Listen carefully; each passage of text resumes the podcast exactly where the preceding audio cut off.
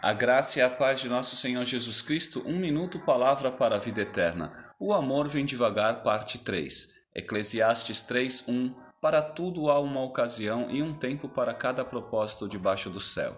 Quando o Senhor, no livro de Gênesis, pensa em fazer uma companheira para o homem, porque não é bom que ele ande só, ele não pensa apenas em uma companhia imediata, mas sim que através dessa união serão gerados filhos, irmãos, amigos e o homem nunca viverá sozinho no planeta.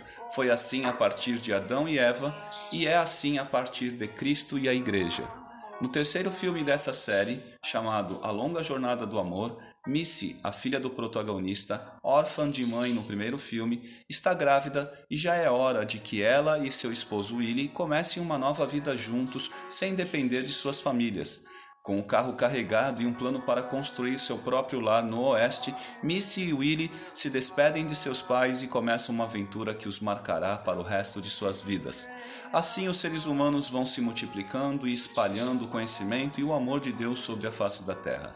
E a glória de Deus vai enchendo todo o planeta. Na prática, esse é o movimento que permite que os perdidos e distantes venham a conhecer a Deus arrepender-se de seus pecados e receber de sua graça e misericórdia através dos testemunhos e pregação do Evangelho feito por seus semelhantes. Eclesiastes 3:12 Descobri que não há nada melhor para o homem do que ser feliz e praticar o bem enquanto vive. Amém.